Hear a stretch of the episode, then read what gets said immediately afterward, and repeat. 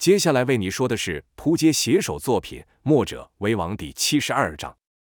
姚建轩跌到地上后便醒了过来，喃喃道：“可惜啊，可惜，原来只是一场美梦。但没关系，等我练成了这些功夫后，就不是只是梦了。”正此时，隐约听到有人在唱歌，但唱的是什么又听不太懂，似乎说着是某种土话。左右无事，姚就想去瞧瞧，心道：上一次刚踏上九黎寨，一群人就打成一团，这次得好好看看。这江湖名声赫赫的九黎寨到底有什么特别？便循着歌声而去。走没多久，就见到一幅景象，一幅他再熟悉不过的景象，是一个老者正倚着门和一群小孩说故事呢。姚好奇心使然，便凑上前听这老者在说什么。就听那老者说，有一年的秋天，洪水暴涨，许多小河带着丰沛水量汇聚到了河里，那河就变得比以前宽广好几倍，隔水相望，两岸的牛马都看不清楚。河神看着自己盛大的水流，不禁沾沾自喜，认为天底下最美的东西都在这儿了。他兴奋地顺着水流向东而行，一直到了北海。河神向东边望去，只见白浪滔天，茫茫一片，根本一眼看不到尽头。这时有小孩调皮问道：“一眼看不完，多看几眼不就成了？”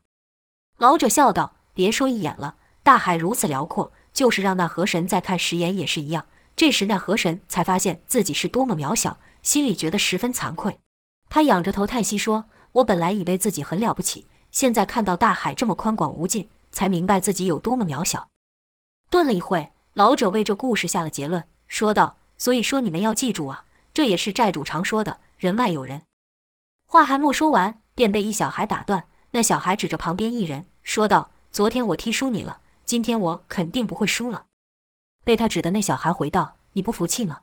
好。”那我就再给你一个机会，让你输。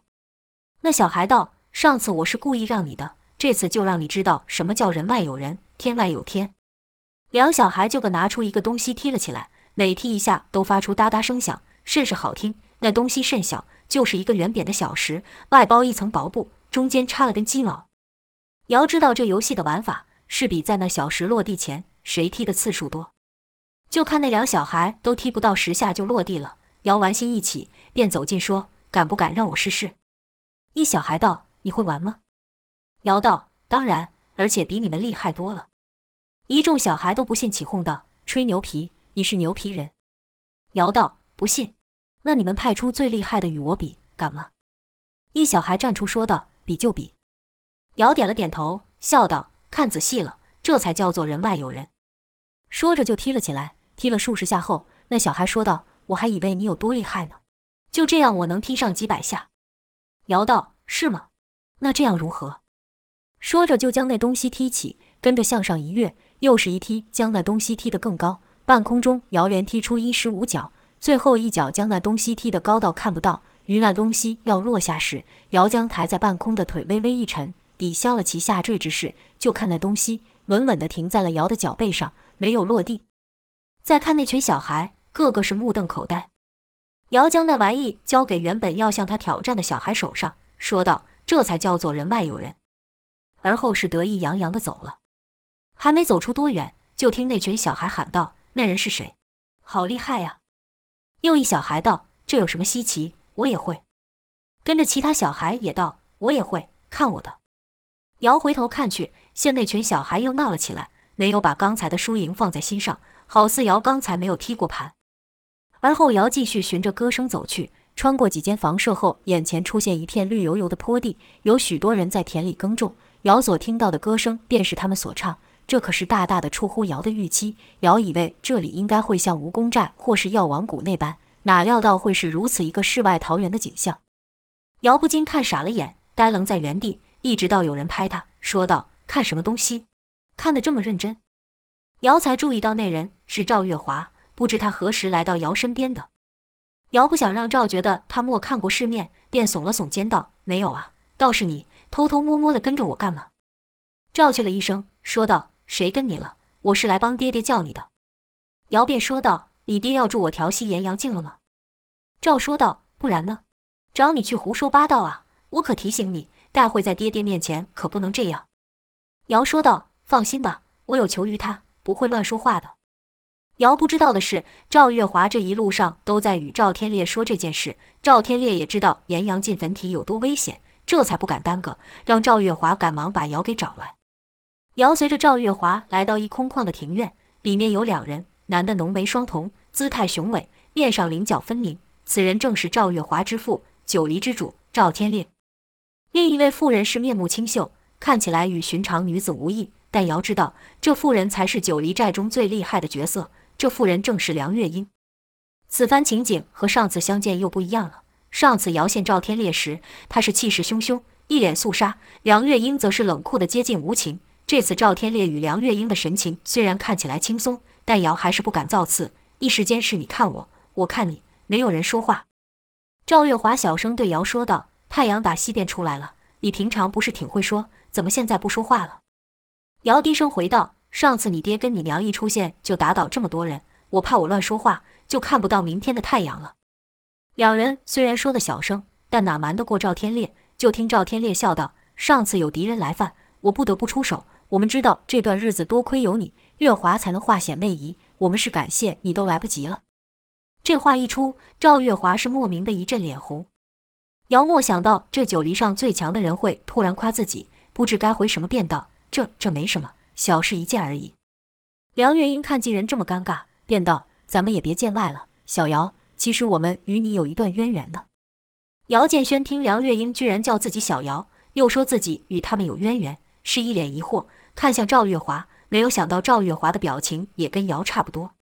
赵月华问：“娘，你们能有什么渊源？”梁月英道：“说起来，小姚还长你一辈呢。”这话让赵月华与姚建轩更听得一头雾水了。姚也是奇怪，问道：“我与两位有什么渊源了？”就看梁月英与赵天烈互看了一眼，赵天烈笑道：“说起来，你该叫我们一声师兄、师姐。”姚不解，问道：“我怎么成了你们师弟了？”赵月华暗道不妙，心想：他要是我爹娘的师弟，那可不比我长一辈呢。这样我岂非要叫他师叔？这怎么可以？便问道：“你们到底在说什么呀？”梁月英道：“这事说来就长了，月华。”我们都没和你说过这冰火无极功是跟谁学的吧？赵月华闻言一愣，他还真没想过这问题，还以为赵天烈是天生就会这门功夫。梁月英又说：“你们听过随疯子这名字吗？”姚立刻说道：“当然听过，他是我师叔。怎么？难道这冰火无极功你们是和他学的？”姚听过道家三杰的名号，但却不知道那三人谁为兄，谁为弟，便干脆说随疯子是他师叔。赵天烈点头道：“正是如此。”赵月华与姚建轩是同时啊了出生，都觉得此事太过奇妙。梁月英也道：“随风子不但是我的恩师，还是我的救命恩人。”赵月华道：“这事你们怎么从没和我说过？”梁月英道：“傻丫头，好端端的与你说这干嘛？”赵月华道：“那这随风子前辈的武功岂不是十分厉害？”赵天烈道：“我这身功夫都是他教的，你说他厉不厉害？”姚一听自己师叔本领这么大。不禁得意，心里这么一算，还真是师出同道，便恭敬地叫道：“师兄、师姐。”赵月华忙道：“你还真叫上了，臭不要脸！那我岂非要叫你师叔那两字？”赵月华不愿说出口。姚故意说道：“师侄怎么还不叫师叔呢？”赵月华道：“臭不要脸，谁要让你占着便宜？”有了这一层关系，姚就觉得与赵天烈和梁月英亲近了一些，便问道：“那我这师叔现在人哪呢？”梁月英道：“他老人家不喜欢热闹，生活在一处偏远的地方，我们也不方便透露。”尧说道：“这我明白，我师父也是如此，性子一来就不见了，到现在我都还不知道他老人家去哪里了。”梁月英道：“他们就是这样，这世上没有任何事情能拘束得了他们。”尧突然想到一事，问梁月英：“师姐，这么说来，你也会这门功夫喽？”莫等梁月英回答，赵天烈便道：“他以前的武功可比我高多了呢。”赵月华惊道：“什么？娘也会冰火无极功？”梁月英笑道：“练了一半。”赵月华奇道：“一半？这是什么意思？”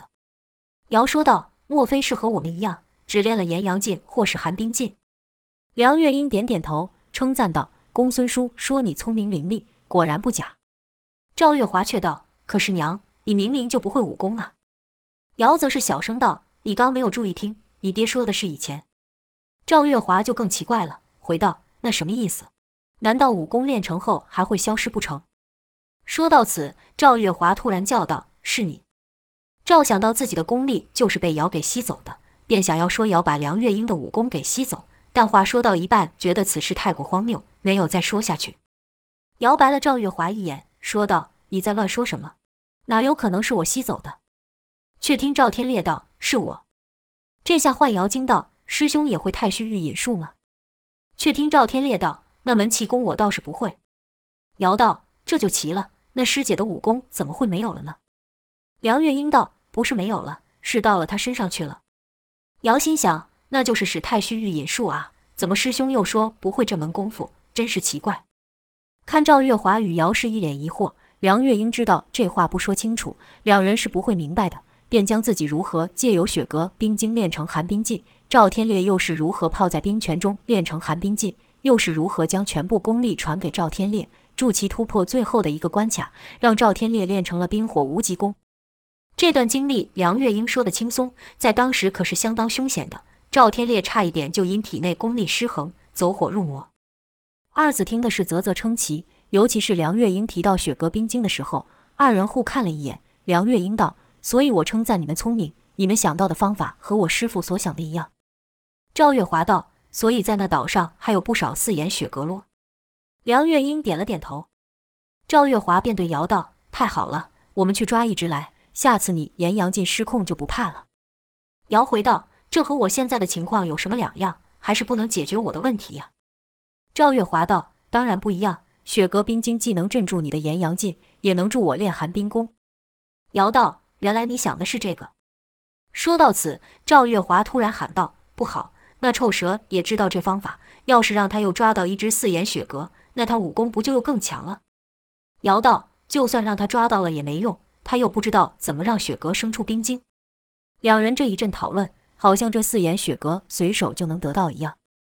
但雪蛤冰晶只能缓解瑶的粉体之苦，并没有解决瑶的问题。瑶便说道：“我体内这炎阳劲时好时坏，发作起来难受得很，难道真没有办法能化解了吗？”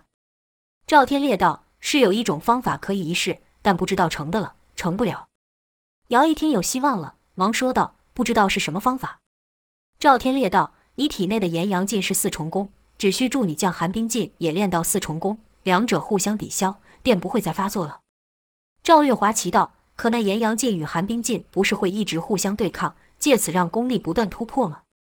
赵天烈道：“在五重功之前，此两重功力虽会互相对抗抵消，但还算是循序渐进。五重功后，这两重功力的对抗就比之前要激烈数倍，很可能一下子就冲到了九重功。像我就是如此。”赵月华就奇怪，便想问：听爹爹说的，好像可以帮他治好内伤，那为什么之前不能帮我呢？赵天烈继续解释：这冰火无极功不是一般的武功，修炼愈久，功力也不一定会愈高。要练这门武功，不但讲求修炼者本身的资质，还有修炼者的性子。若性子不对，这门功夫也练不成。练武功要看一人的资质，这是瑶是知道的，但还要看一人的个性，这可就没有听说过了。便问道。那该是怎么样的性子才能练这功夫呢？赵天烈道：“炎阳劲的霸道，你们俩都知道了。若练功之人的心性不比那炎阳劲还强的话，便驾驭不住他。”赵月华便问道：“那寒冰劲呢？”梁月英道：“寒冰劲性冷，所以单独练之也不会有性命之忧。”赵月华听后喃喃道：“我之前同时练这两重内劲不成，但单独练这寒冰劲却没问题。难道是因为我心性不够，才无法驾驭那炎阳劲吗？”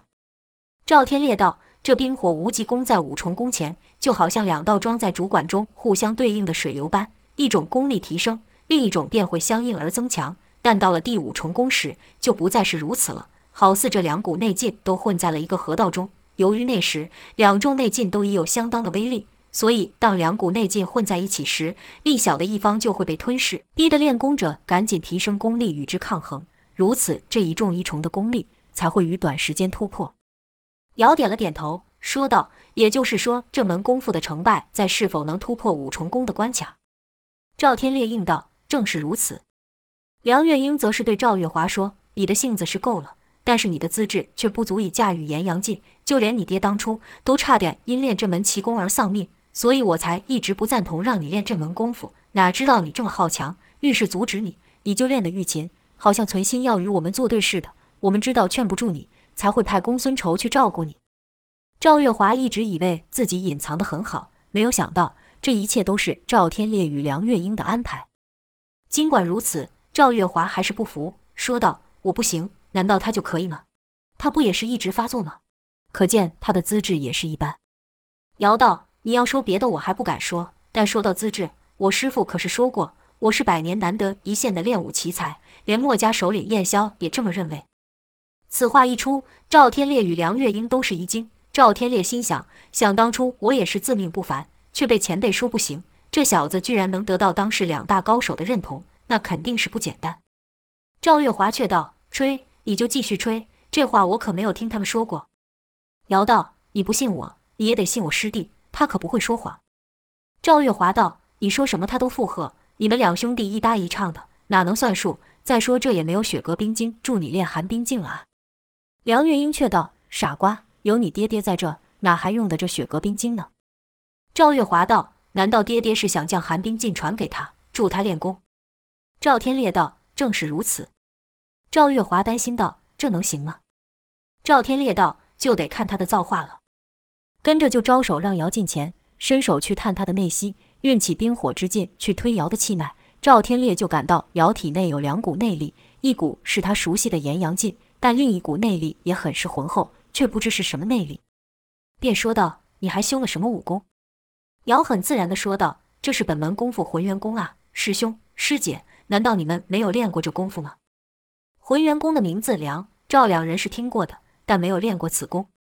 赵天烈道：“听闻这浑元功可将天下之气内为己用，难怪我觉得你这股内力虽与炎阳劲不同，却也带有灼热之气，像是炎阳劲在你体内久了，让浑元功给慢慢吸收了。”或许不用任何人相助，再过几年后，这炎阳劲就能被浑元功给化去了。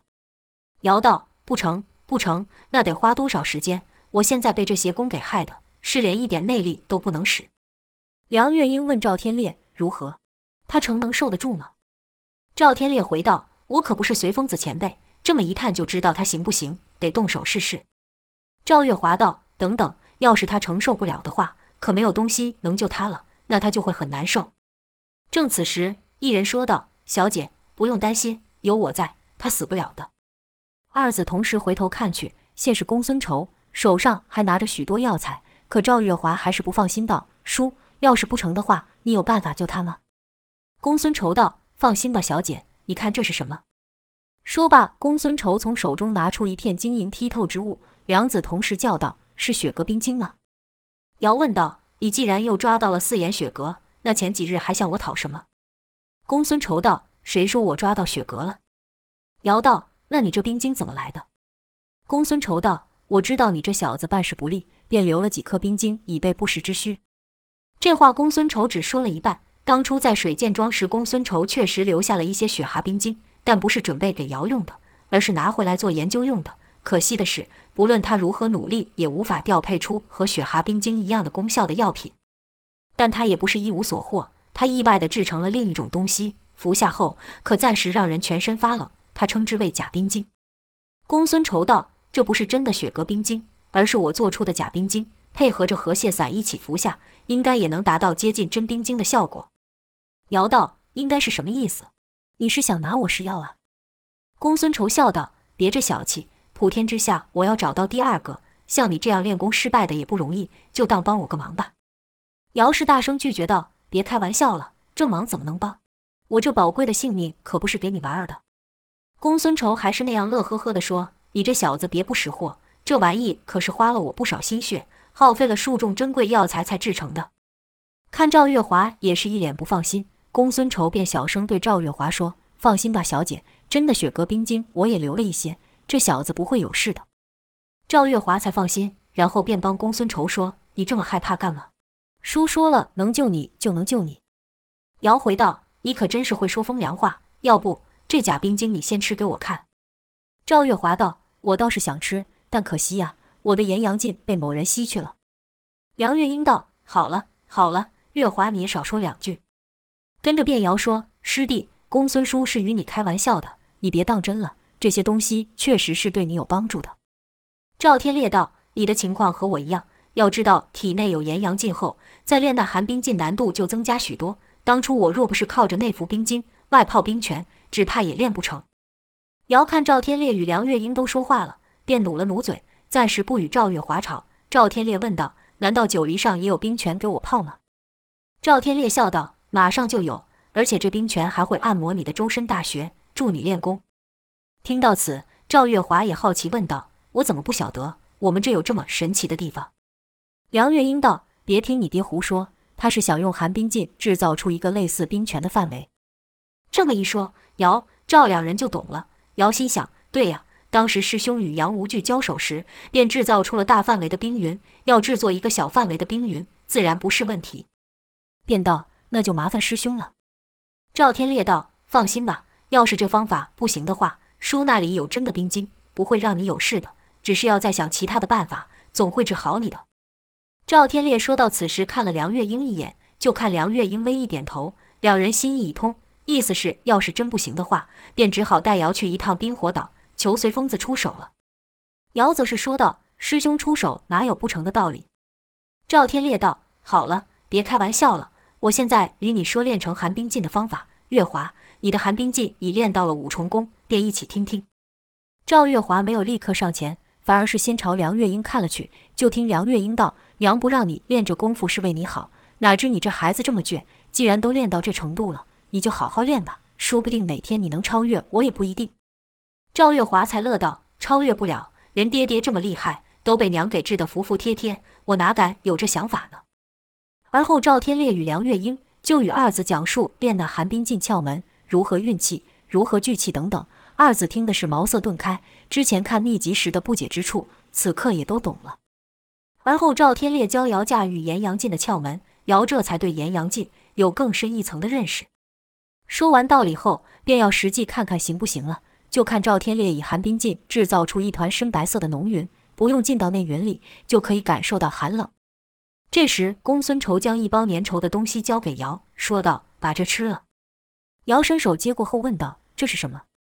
赵月华可熟悉这东西了，便说道：“这是河蟹散，比那万蛇毒还恐怖。你要是害怕，就别吃。”姚去了一声道：“跟你在一起，有什么恶心的东西没有吃过？”区区河蟹散算什么？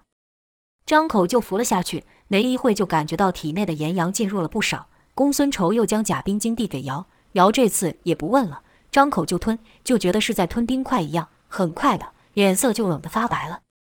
公孙仇才道：“我也不知道这效果能持续多久，你得抓紧时间。”可瑶此刻是冷得连脚都在抖，刚迈出半步，就听赵天烈道：“你们都退开些。”跟着就将那白云移来。将瑶整个人给罩住，瑶里面只觉得白茫茫的，什么都看不到。就听赵天烈说：“你不要试着去抵抗这份寒冷，你要去利用它，静下来，试着照我们教你的方法运气。”姚想这么做，可这身体却不听使唤。这时就听赵月华说：“真没用，这么一点冷都受不了。你要是练不成这功夫，要怎么去帮助童风？还是你又想等童风来救你？”姚听到此，突然用力咬牙，深吸了一口气。尽管那气冷到肺腑，但他还是忍下了。姚心想，他说的没错，我可不能输给师弟。师弟跟着墨家人出生入死，我不过就是在这里平平稳稳的练功而已。要是连这样我都不成，那也太没用了，还怎么做英雄？姚这心念一定，脑中就浮现了秘籍上所记载的字句，与赵天烈与梁月英所说的话，练起了寒冰劲。赵天烈制造的这冰云，不只是罩住姚而已，还不断的将寒冰劲打入的气脉内。比冰泉还要有用。赵天烈的寒冰劲一入姚体内，便跟着姚的意念运行起来。运行一遍后，赵天烈就逐渐增加功力，直至第六遍，姚就觉得体内有一股寒气。此时赵天烈又说道：“很好，我要再增加功力了。”跟着姚就感到一股更寒冷的气劲灌入，如此反复数次，直到公孙仇的药效退去，姚就觉得炎阳劲与寒气对抗了起来。赵天烈就觉得姚的身体渐渐热了起来。暗道不妙，正犹豫要不要收手时，却感到寒劲不断窜入姚的体内。赵天烈就奇怪了，自己明明已经没有在运功了，怎么会如此？瑶此时已进入了浑然忘我的境界，他仿佛可以看到体内真气流动的情况。就现在炎阳劲虽然起来了，但寒冰劲还没有足够的力量去抗衡。这时有一另一个浑厚的内力将两者给包在一起，这内力一方面抑制炎阳劲，一方面吸取赵天烈的功力，增加寒冰劲的威力，所以赵天烈才会觉得功力不断被吸走。那股内力一会变热的，一会变冷的，不断在两者中做调节。且不论是冰火两劲哪一劲增加，那内力都会增加。瑶知道这是他体内的浑元功。当瑶把赵天烈的寒冰劲吸到四重功的时候，瑶就感觉要支撑不住了，身体的每一寸都充满了力量，既不是热，也不是冰，而是两重融合之力。就听瑶一声大喝，跟着发出一道气劲，将赵天烈的冰云给震了开。瑶对武学一道本来资质就高。对于冯继子所授无招无式的太虚御引术都可学会，这冰火无极功前有秘籍，后又经过梁月英与赵天烈两人详述，对于冰火两气的运行之法，可说是了然于胸。先前一运炎阳劲便控制不住，乃因尧体内除了炎阳劲外，还有其他的内力，而后一连串事情，让瑶根本无法好好静下心来消化那些内劲，再加上受过炎阳劲焚体之苦的经验，使瑶不自觉地心生恐惧，不敢轻易运功。而后在盘蛇谷的洞中，尧以浑元功将体内的其他内力给消化后，当他运起炎阳劲毁去锁着殷万白的铁链时，在未服雪阁冰晶的情况下，虽然内息运转不顺，但稍加调息也无大碍。尽管如此，尧还是没有放下心里的恐惧，尝试以浑元功去消化炎阳劲。但他不知道浑元功已吸收了部分炎阳劲的热力，所以当他对赵月华运起浑元功时，赵月华才说他内劲带着灼热之气。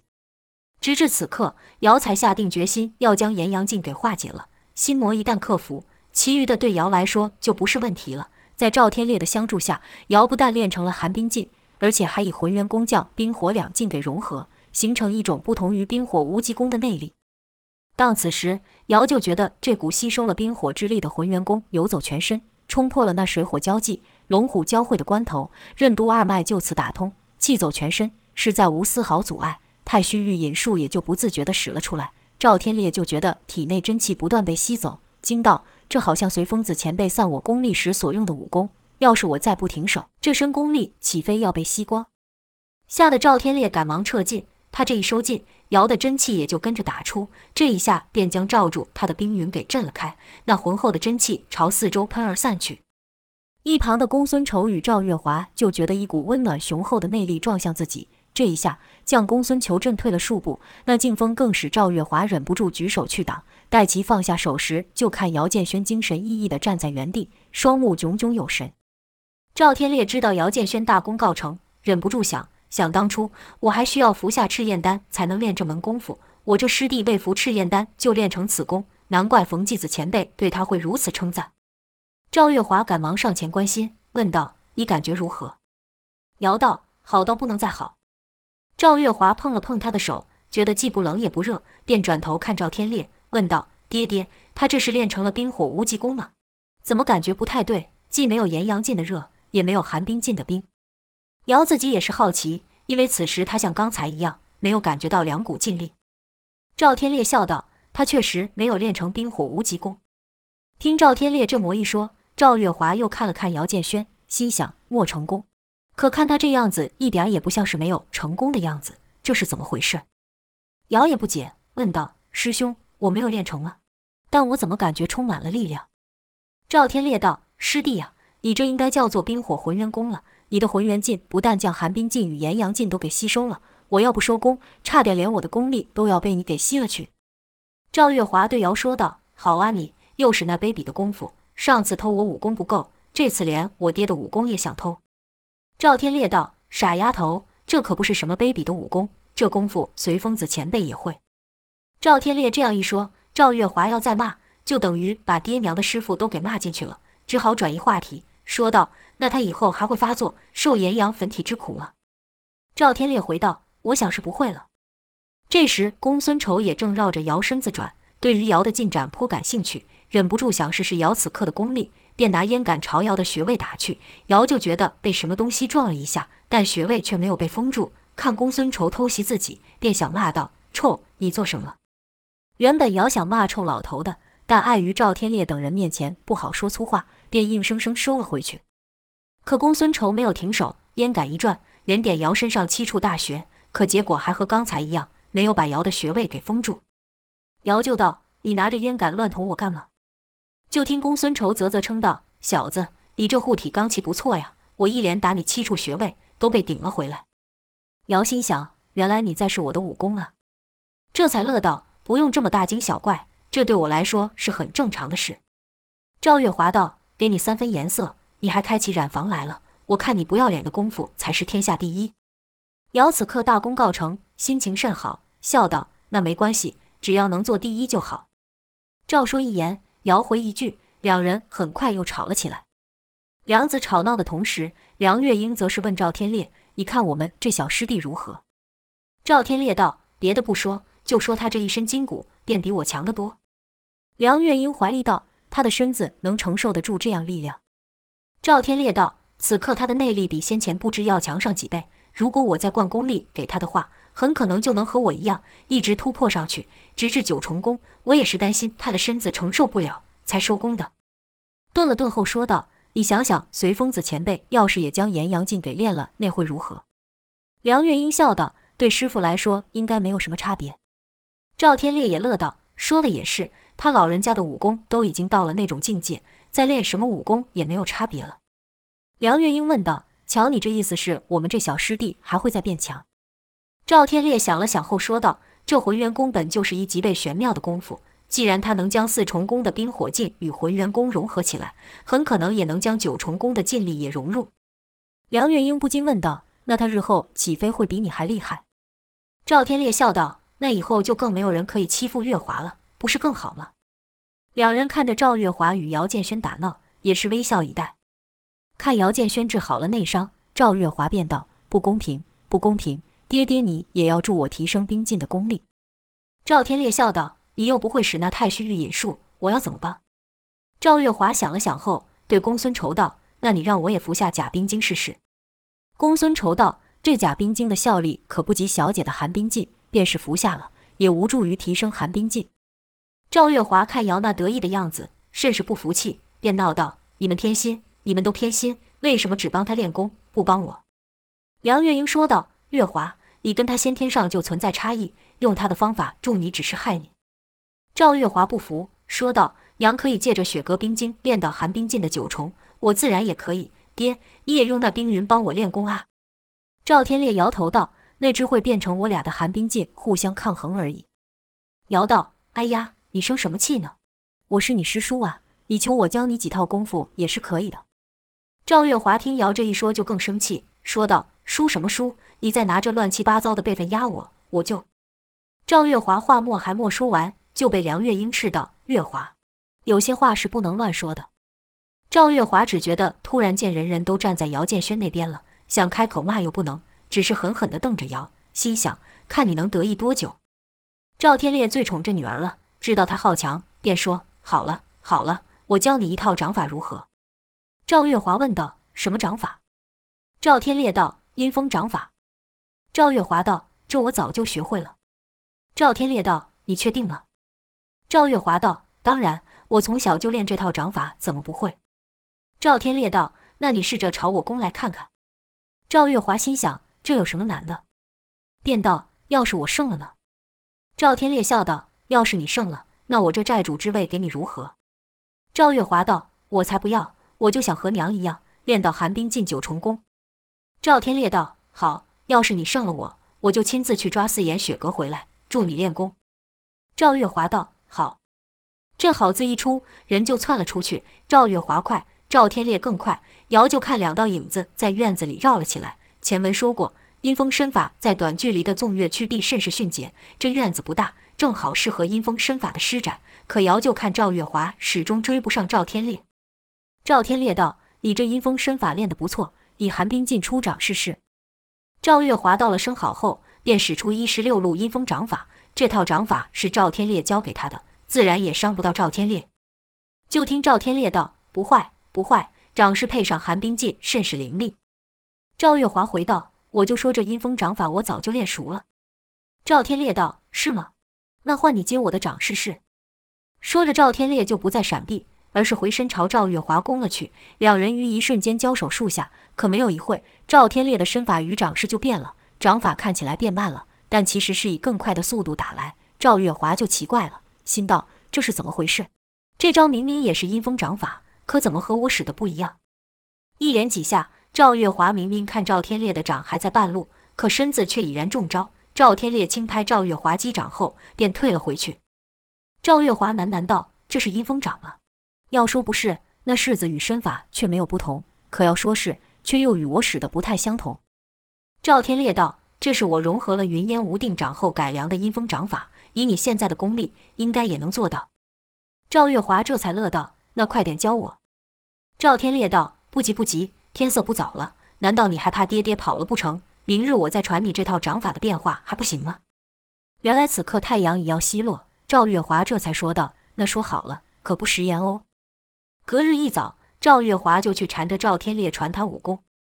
赵天烈道：“我先以寒冰进十掌，让你看看。”就见人影一晃，随着那道人影飞过，赵月华就感到数道冰冷如利刃的掌风打向自己。赵天烈拾起这阴风掌法，可和赵月华不一样，赵月华是身法是身法，掌法是掌法。出掌攻击的时候，身法不免就略有停顿，可赵天烈却不是，攻击与闪避之间没有断点，即便是闪避时，还可发出阴风掌，让对手无法近身。将一套阴风掌法使完后，赵天烈才道：“如何？我适才也只是用五重的寒冰劲。”赵月华开始还想说这是寒冰劲修为不同所致，此时听赵天烈这么一说，才明白自己的阴风掌法还练不到家。没有等赵月华说话，旁有一人道。原来是你的功夫没有练好，跟内力没有关系。赵月华道：“爹爹教我武功，又有你什么事了？跑来凑什么热闹？”说话这人自然是姚建轩了。就听姚笑道：“我来关心我师侄的进度，难道有错吗？”赵月华沉着脸道：“姚建轩，你再这样占我便宜，看我还理不理你了。”这玩笑开一次时，姚见赵月华一副不服气的样子，还觉得好玩。这时再说，赵月华就没有像之前那样了。姚可是很会看人脸色的人，见赵月华真的生气了，这话也就不说了。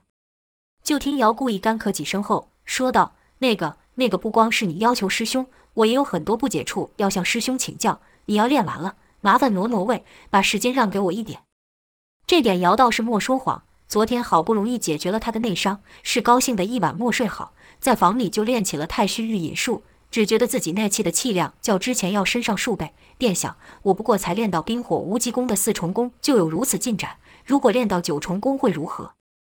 所以也起了大早，想与赵天烈请教。这才看到了赵天烈与赵月华过招的情形。赵月华道：“你想得美！我跟爹爹在学武功，你在旁边偷看，这算什么？”赵月华的话才刚说完，就听一人爽朗的笑道：“这么早就这么热闹，也让我蹭一脚吧。”就看一道褐色人影从姚的上方飞过，这速度之快，完全不下于刚才赵天烈的阴风身法。